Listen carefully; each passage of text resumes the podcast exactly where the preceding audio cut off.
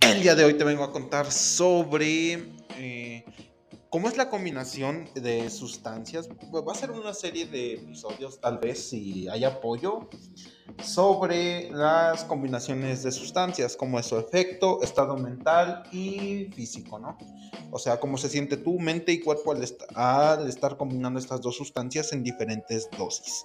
Así que, pues empezamos, ¿no?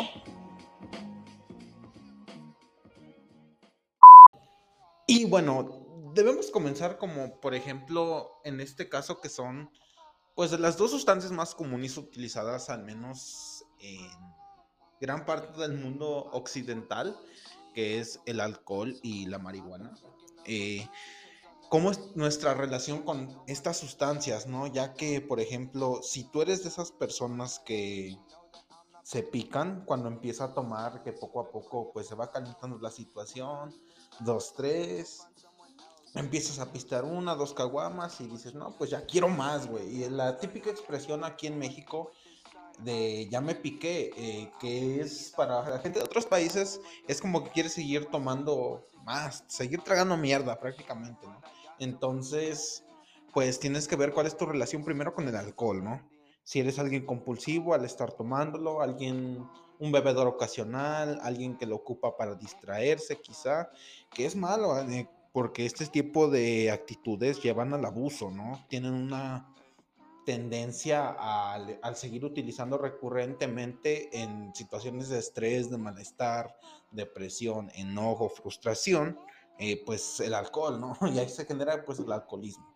Pero puedes tener también una relación sana, solo un bebedor social, eh, utilizarlo, bueno, tomar una copilla de vez en cuando de, vino, no sé, ese tipo de raza que, que toma, pues, no sé, vino, por ejemplo, que dos, tres, que no, que no se empeda con vino, que solo le gusta el sabor, como quien se toma un café bien hecho.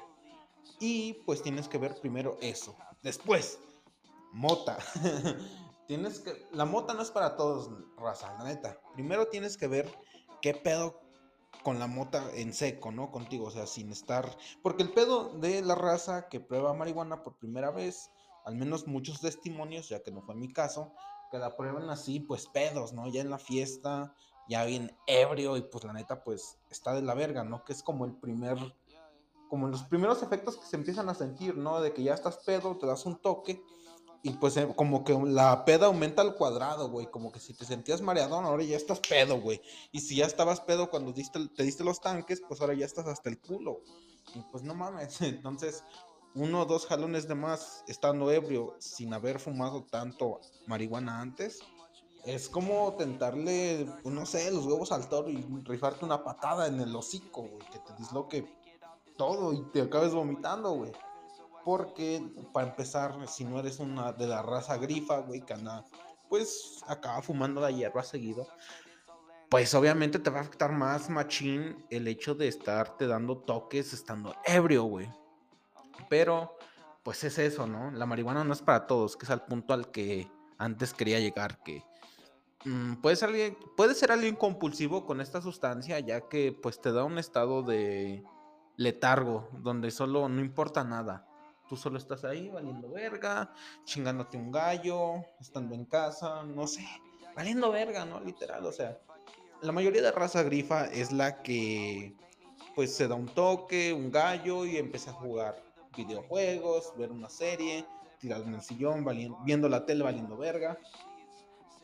Es como que el estereotipo del marihuano, ¿no? Que empiezas a hacerte un huevón lo cual con un uso excesivo de esta sustancia, pues sí es la tendencia, que no hagas ni madres después de fumar, ya que muy pocos son los perfiles que se vuelven activos al estar utilizando únicamente marihuana, ¿no? De que te prende el chip de ponerte a trabajar, a barrer, etcétera. O sea, puedes focalizar tu energía al estar utilizando mota en hacer cosas productivas el después de fumar.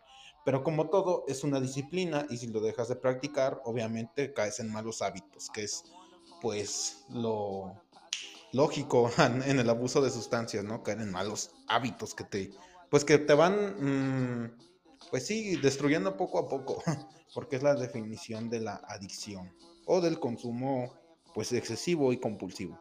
Y pues tienes que ver qué pedo con estas dos, ¿no? Les digo que no les puedo explicar tanto qué puede pasar en cada persona porque el alcohol actúa diferente en cada uno de nosotros.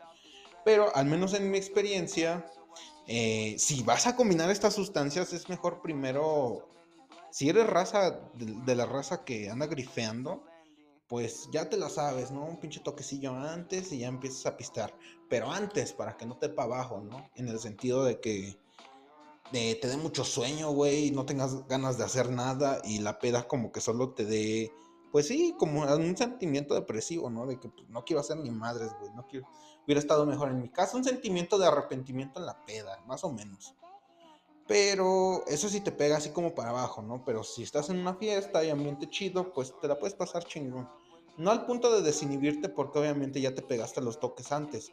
Puedes controlar más o menos qué tan culero se va a sentir la mareada después de, de chingarte una cheve, ¿no? O un cartón, un six, no sé cuál sea tu aguante. Y también hay que como segmentarlo en, pues, qué estás pisteando, ¿no? Si estás pisteando caguama, bueno, whisky, un tequila, y si es con refresco, de a shots, así solito, todo ese pedo influye. Porque no es lo mismo este, fumarte acá una prensada de esa con telarañas, güey, que viene toda aplastadota, pistando caguama. Que no digo que sea malo, no soy mm, clasista. El pedo es que a veces es lo que hay, ¿no? Y pues pisteas eh, caguama en la banqueta, fumando prensado, y pues la neta es, no te va a dar tan chido la peda. Y al vato que ya está freseando más o que tiene más posibilidad de que pues, pues no sé, güey, se pistea un Don Julio acá en seco, güey, y una Kush regular o buena, güey. De esas que, pues no sé, güey, de bolsita casi, güey, de una onza media. Y pues obviamente con el güey que está pisteando tequila y fumando kush, la va a medir más en el sentido si ya tiene como autocontrol o, o, autoconocimiento de cuánto es la sustancia que debe fumar. Por ejemplo, si eres un fumador seguido, pues obviamente te vas a chingar gallo y medio o dos, güey, de que ya estás pues sí, güey, de que fumas diario y pues esa es la, medida con la que fumas kush, ¿no? Y te estás pisteando tequilas mm, en seco, güey, así con limón y sal, pues ya sabes como qué tanto te va a pegar la peda, porque el pedo de esos desmadres de pistear botella, pistear este, cerveza, es que la cerveza va poco a poco empedándote, ¿no? Y la botella como que es más el putazo de, estar ebrio así en seco, ¿no? De que de repente, ¡pum! güey, ya estás pedo. Ya sea cuando sales a tomar el aire o te agachas y te levantas rápido y dices, verga, ya estoy pedo. Entonces es esa conciencia de decir, ya estoy ebrio, más aparte que ya pues estás fumando esa madre, ¿no? Y pues como es de calidad la hierba, entonces también al momento de, de exhalar, ya vas a sentir cómo te está pegando, ¿no? Porque es la ventaja de fumar, que es el efecto inmediato. Entonces, pues es eso, ¿no? La relajación corporal, como que, obviamente cuando estás ebrio, como que se te relajan un poco los músculos, pero a eso agrégale que fumaste esa madre y te sientes más liviano. Entonces, pues es como el sentimiento de, de estar sedado, más aparte sentir tu cuerpo sin pesadez, ¿no? Así como si estuvieras flotando a la verga, ¿no? Literal, como dicen en la puta nube, ¿no? Porque en parte así se siente cuando ya mm, te mediste, pero no te pasaste tanto de verga para tener un mal viaje.